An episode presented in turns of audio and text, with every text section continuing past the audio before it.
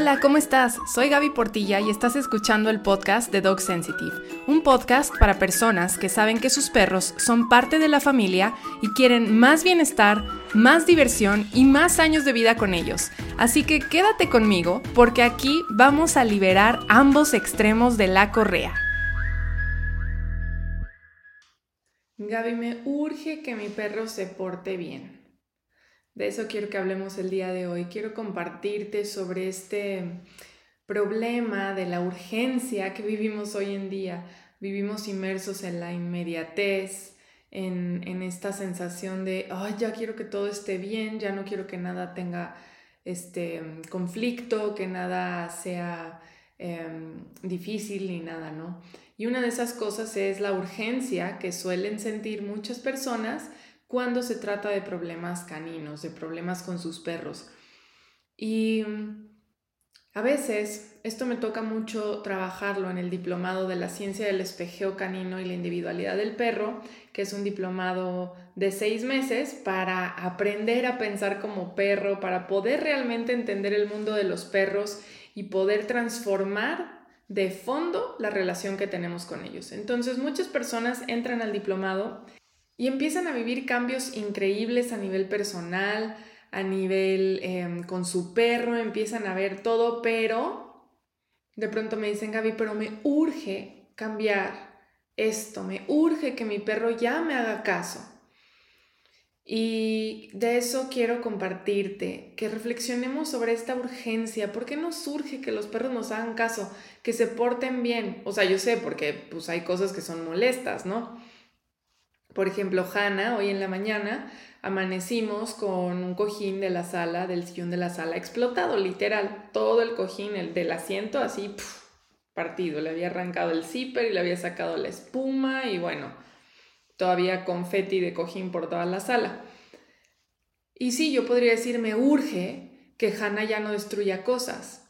Hannah tiene un año, está en su etapa adolescente todavía es una perra muy joven, que bueno, como todos los perros y todos los mamíferos sociales, tenemos días mejores que otros. Hay días a lo mejor en los que puede uno amanecer ansioso, estresado, inquieto, emocionado, y las emociones no son planas, es un mundo colorido de cambios, y los perros pasan por estos cambios también.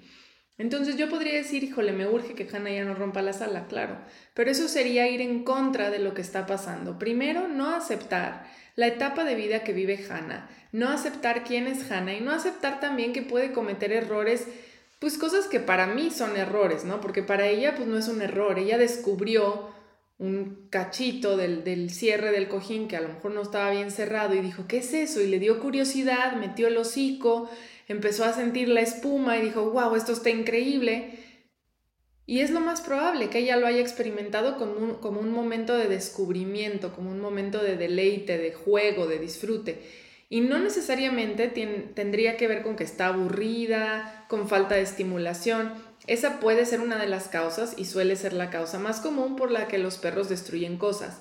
Pero de lo que quiero hablar hoy es que sí puede suceder que destruyan algo solo por curiosidad, porque en ese momento les entró la chispa, ¿no? Como pienso mucho en los niños chiquitos que de pronto pues se inspiran y empiezan a rayar la pared y tú te infartas porque la pared ya está rayada. Y para el niño es como un descubrimiento, es casi casi como si estuviera eh, diseñando un mural increíble que del cual se siente orgullosa o orgulloso de haber plasmado ahí colores, explorado la textura, la sensación, conectado con el momento, entrar en un estado de flujo y esto también les puede pasar a nuestros perros. Entonces, creo que estamos en tiempos donde nos surgen muchas cosas y donde la tecnología, el manejo de redes sociales, el uso de teléfonos celulares nos ha metido en un tren de inmediatez bastante, bastante delicado. Eh, creo que ahora esperamos la inmediatez en muchos sentidos y nos frustramos mucho si alguien, por ejemplo, no te contesta el WhatsApp luego, luego. A mí me pasa mucho que tengo pues muchísimos mensajes que recibo vía WhatsApp. No me doy abastos, es imposible. Si yo atendiera todos los mensajes de WhatsApp, perdería la mayor parte de mi día, no podría generar el contenido que necesito generar, no podría conectarme con, con mi vida, con mi familia, con, con, mi proyecto de vida, con mi proyecto laboral, ¿no? O sea, no podría hacer muchas cosas si solo estuviera concentrada en responder mensajes. Sin embargo, se nos olvida esto. Eh, muchos lo experimentamos, como es mi caso que les estoy compartiendo, pero al mismo tiempo cuando nos toca querer que alguien nos conteste, nos desesperamos. A mí me ha pasado de decir, híjole, ya pasó un día y esta persona no me contesta. Digo, bueno, siempre recuerdo, ¿no? Porque como a mí me pasa, digo, a lo mejor tiene muchísimo trabajo, Gaby, o a lo mejor la persona está cansada, a lo mejor se está tomando un break, pero ya no respetamos los breaks, ya no respetamos las pausas, no respetamos la privacidad, el tiempo personal de los demás, no respetamos los biorritmos, no respetamos el ritmo para nada, queremos lo que queremos ahora. Y esto no es la excepción cuando nos relacionamos con los perros, queremos lo que queremos de ellos ahora, nos urge que se porten bien y ni siquiera muchas veces nos tomamos la molestia de ver cuánto tiempo ha pasado desde que empezó la relación con ese perro y cuánto tiempo la hemos regado nosotros. O sea, a lo mejor tienes dos años con el problema, no te has preocupado por entender a tu perro, no te has ocupado de estudiar, de educarte en sus necesidades, en sus procesos emocionales, a lo mejor no están satisfechas sus necesidades y hoy, porque ya te hartaste, hoy te urge que tu perro cambie. Y la verdad es que si hablamos de urgencias, a los que les urge que nosotros cambiemos, pues es a los perros. Y una de las cosas que le surgen a los perros es que bajemos la velocidad y le pongamos pausa a la urgencia, que dejemos a la vida ser, que dejemos a la vida desenvolverse y nosotros desenvolvernos con la vida. Una de las cosas que hemos perdido mucho es esta palabra que mencioné hace ratito, los biorritmos. Y esto es algo que pues los sistemas educativos que llevan tanto tiempo impuestos, y que pues están resultando ya bastante obsoletos, nos imponen literal, es interrumpir el biorritmo, es hasta tengo que pedir permiso para ir al baño y a lo mejor me van a decir que no. En la escuela te acostumbras a estar sentada o sentado muchísimas horas seguidas, em, no se respeta el biorritmo, si hoy el niño necesita dormir más, si el adolescente, como es el caso que los adolescentes necesitan dormir más horas, porque su cerebro está en reconstrucción, en una remodelación. Em, y sin embargo, es una etapa en la que se nos exige como adolescentes levantarnos incluso más temprano para llegar a la escuela, a la secundaria o a la prepa a las 7 y cuarto de la mañana estar empezando ya clases. Entonces vivimos en una sociedad que nos ha, que ha sometido a nuestros biorritmos, que los ha suprimido, y esto no quiere decir que no existan, existen y por eso también nos estresamos, porque no podemos tener biorritmos sanos, no escuchamos a nuestro cuerpo, es más, lo reprimimos y nos enfermamos por toda esta represión, autorrepresión que experimentamos en el día a día. Entonces, cuando nos enfrentamos a coexistir con otra especie animal, como es el caso de los perros, los perros no están acostumbrados a suprimir sus biorritmos. Los perros no están acostumbrados a someter a, la espontaneidad, a esa, ay, me dieron ganas de salir a tomar el sol, ay, me dieron ganas de tomar agua, oye, espérate, estoy sintiendo hambre, estoy sintiendo sed. Nosotros suprimimos todos esos biorritmos. Entonces, hay un choque cultural, un choque de coexistencia entre lo que los perros valoran, hacen y procuran y lo que nosotros hacemos. Y entonces viene la urgencia ahí en medio. A mí me urge que tú hagas esto, perro, y no me entiendes. Y el perro desde su mundo natural, mucho más naturalizado que el nuestro, te dice, humano, es que el que no entiendes eres tú.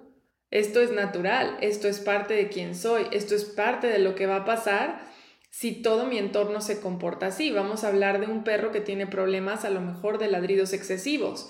Y tú dices, me urge que mi perro ya se calle. Pero no estás contemplando que para el perro es natural comportarse así, dadas las condiciones en las que vive, dadas las circunstancias en las que está inmerso. Entonces, yo te quiero invitar el día de hoy a reflexionar sobre la urgencia, a bajar el ritmo, a tratar de tener... Em, empezar a poner atención a tus propias necesidades, voltear a ver a tu cuerpo y conectar con esas sensaciones básicas como la sed, por ejemplo. Muchas de las veces en que sentimos que tenemos hambre, no es hambre, es sed. Nuestro cerebro ya está en el punto en el que se confunde, confunde la señal de sed por hambre. Estamos tan desconectados de nuestras sensaciones y de nuestros biorritmos que nos pasa. Es frecuente. ¿Cuándo has visto que un perro se le olvide tomar agua? A menos que no le sirvas agua, pero si no, te lo va a hacer saber. A mí Leo, si de pronto su plato está vacío, nada más oigo cómo le da de porrazos y golpes al plato para que le sirva agua.